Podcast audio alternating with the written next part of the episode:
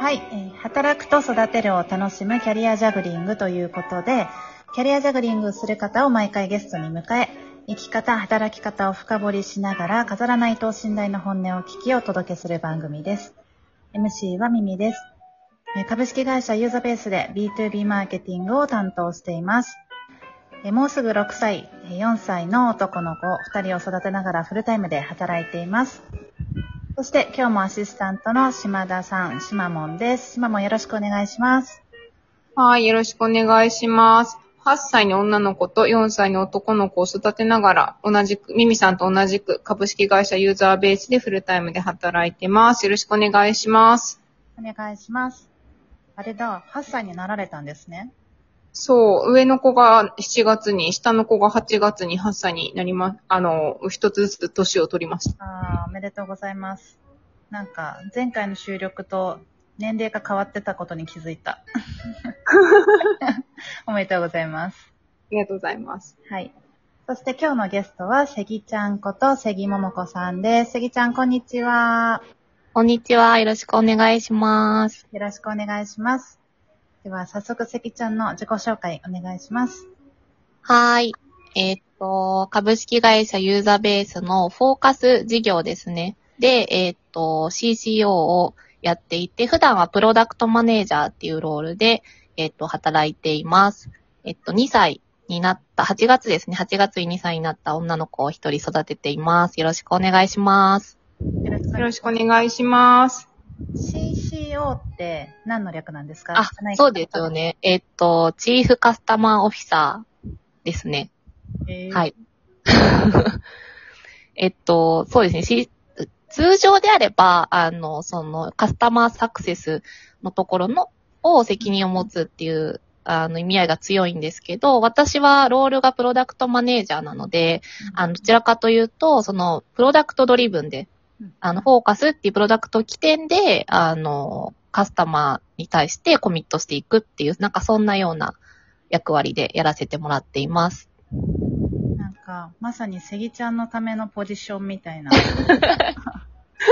そんなことはないんですけど。すごい面白い。方が、こう、従来あるわけじゃないところに、セギちゃんがこう、強みを活かして、こう、就任された、そんなイメージがありますね。ありがとうございます。ありがとうございまありす。がとうございます。いや、本当そうなんですよ。あの、視聴いただいている方も、あの、えっ、と、知ってると思いますが、セギちゃんといえば、つい先日役員に就任された、そのセギちゃんですよ、皆さん。わえー、おめでとうございます。いますありが。とうございます。いや、でもちょっと正直まだですね、ほんと7月の話なので、自分でこう自分の自己紹介で CCO ですっていうことにまだちょっと慣れてなさすぎてですね。たまに忘れちゃうっていう感じなんですけど、はい。ありがとうございます。いやー、本当に希望あふれる、あの、就任だと思うんですけど、これ、正直ベース、どうだったのって聞いてみたくって、今日のラジオは、はいだって、まだ2歳の女の子、なったばかりの女の子、はい。こう受けられるときに、こう、悩まれたのかどうかなんていうエピソードも聞きたいなって思うんですけど、いかがですか、そうですね。なんかちょうどこの打診を受けた時に、まあタイミング悪くというか、あの子供が胃腸風邪になって、で、こう家庭内感染みたいな感じで家族全員たる倒れちゃって、本当に3、4営業日、業務を休むっていうことがちょうどその直前にあって、なんかそのやっぱ実体験があったので、これで役員になってしっかりこう、まあ、役割を全うできるのかっていう、まあまだ2歳なので、これからも多分たくさん風邪をもらってきて、急に休んだりとか、まあ自分に移っちゃって自分がもう全然業務できないみたいなタイミングがあるんだろうなっていうのは容易に想像がついたので、これでちょっとさすがに役員は、あの、自信がないですっていうのは、実は、あの、事業 CEO の田口さんには、ねワンオンワンではい何度もちょっと相談してたっていうのが背景にはありますね。うんうんうん、そうだったんですね。いや、2歳だとまだまだ風邪もらいやすいし、保育園ですよね。そうです。保育園ですぐもらってきちゃいますね。話題の、あの、RS とかも、やっぱりかかっちゃいましたし。はい。そうそう、親にも移るんですよね、しかも。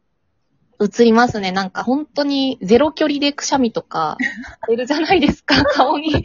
あの本当に目の前で咳とかくしゃみを受けてるので、すぐこっちも喉がやられたりとかしちゃいますね。うん。いやー、むちゃくちゃ想像つきます。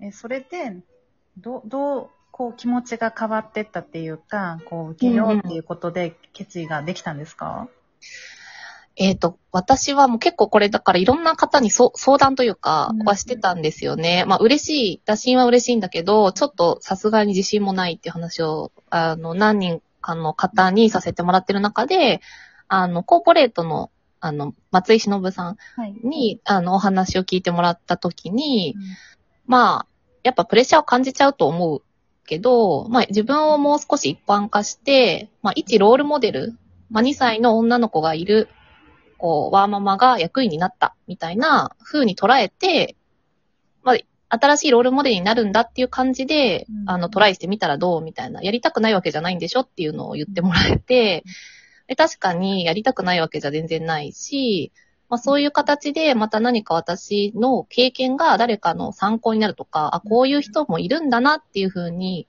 なるのであれば、なんか、挑戦はしてみてもいいかなって、その時にスッと腹落ちして、それでまあ、あの、やらせてくださいっていう感じで最後決めたっていう、そんな感じですね。うん。すごい素敵なメッセージですね。ね。いや、でも結構本当に悩、なんかし割と悩みましたね、今回は本当に。あの、はい。はい、はい。いやーでも自分を一般化してロールモデルになってみてもいいんじゃないかって、なかなかおもしあの素敵なメッセージだなって思いました。うん、うん。実際なられてみてどうですか、うんまあ1ヶ月、2ヶ月っていうことだと思うんですけども。はい。そうですね。まあもちろん、いきなりこう業務がめちゃくちゃすぐ変わるとかでは、まあなくって、今までやってたことを、まあよりこうコミットメント高くやっていくっていうところは変わらないんですけど、まあただやっぱ気づいたのは、なんか、あの、まあユーザーベースの方ってみんな優しいので、チームリーダーとして、そのメンバーがめちゃくちゃやっぱ助けてくれるんですよね。でそういった意味では、その役員になる前に思っていた、なんかこう、こう役員だから、うんと、その子供がね、ちょっと体調悪い時と子供原因で、休めなくなるとか、ちょっとこう無理してうん。頑張んなきゃいけないんじゃないかっていう、そういうふ心配をしてたんですけど、そこは逆に、今までと全く変わりなくみんなも助けてくれるし、うん。あの役員だからって言って、その、求められるというか、そういうことを求められる風に感じたことはないんですよね。だからそこはすごく、あ、やっぱ良かったなっていうか、こう安心したし、うん、あの、ユーザーベースのみんなに助けられてるなっていう、なんかそんな感じです。うん、確かに。このこう、だし、セギちゃんへのこう、打診もそうだけれども、こう、ユーザーベースらしい、こう、役員の選定の仕方だし、役員のあり方だし、もちろんこれ当たり前じゃなくて、セギちゃんがこう、頑張ったりする姿っていうのを見れて、なんかすごく私たちも希望だし、なんかすごく嬉しくなる今回の就任だなって、個人的には思ってます。ありがとうございます。でもその助けてもらえる環境づくりとかね、雰囲気づくりも含めて、セギちゃんの力な感じがするけどね。うんえー嬉しいです。ありがとうございます。旦那さんとか、どういう、あの、反応だだったんですか？いや、なんかもう結構、嬉しいみたいな、自分の、自分のことのように喜んでくれて、もう本当に、あの、なんて言うんですか、例えば、あ、プレスとか出るじゃないですか。はいうんもうそれとか、一番にシェアするからみたいな。喜んでくれてるんですね。はい、喜んでくれてました。よかった、面白いな。ねなんかそれとは別に、こう、た役員っていう、もちろん大変さともあると思うんですけど、こう子育てに、じゃあ一方でこう、今最近どんな思いがあったりっていうのがある、あったりします？やばい、時間はないけど。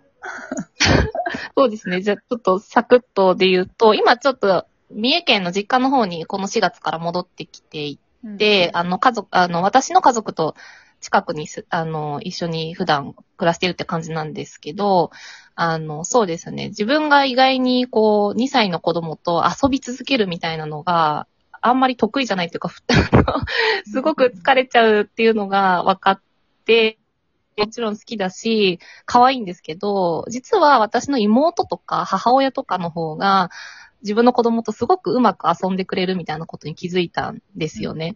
でまあ、それショックでもあったんですけど、あ、やっぱこの子育ての種類の中にも、なんか得意不得意ってすごいあるんだなっていうのを思って、うん逆に私結構子供の離乳食とか作るの好きなんですけどうん、なんか多分それが苦手な方もいらっしゃるじゃないですか。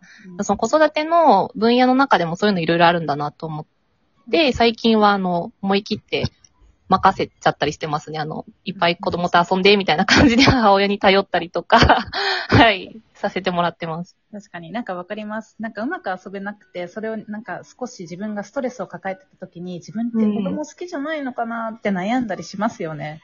めちゃめちゃしましたね。自分の子供なんだからっていうのがやっぱあっそうわかる。て、でもなんか、すごい一方で疲れちゃう自分もいたりとかして、うんその辺は悩みましたね。うん。まあもしかしたらさっきもちょっと思ったけど、こう年齢が、お子さんの年齢がこう上がっていくと同時に、なんか付き合い方も変わってきたり、まあそのご本人、あのお子さん本人の性格っていうのの相性とかもどんどん見えてうん。きたりすると、また違う関係性になったりするかもしれないですね。はいうん。楽しみですね。それはそれで。うん確かに。いや、私も苦手な方だなって自覚最近してるので、めちゃくちゃわかる。シマモンだ。うん、私も苦手だから。でも4歳ぐらい過ぎると本当に、うんあの、楽になりますよ。うんそうなんですね。なんかちょっと、まだね、あと2年あるんですけど、楽しみに 4歳を待ちたいと思います。ありがとうございます。意外とロジカルなことを言ってくるので。シマモンに似てかもしれん。はい。ということで、今日は役員就任したての関ぎちゃんをお迎えして、いろいろな、こう、なかなか聞けないお話を伺ってきました。関ぎちゃんありがとうございます。はい、ありがとうございました。はい。それでは皆さん、さようなら。なら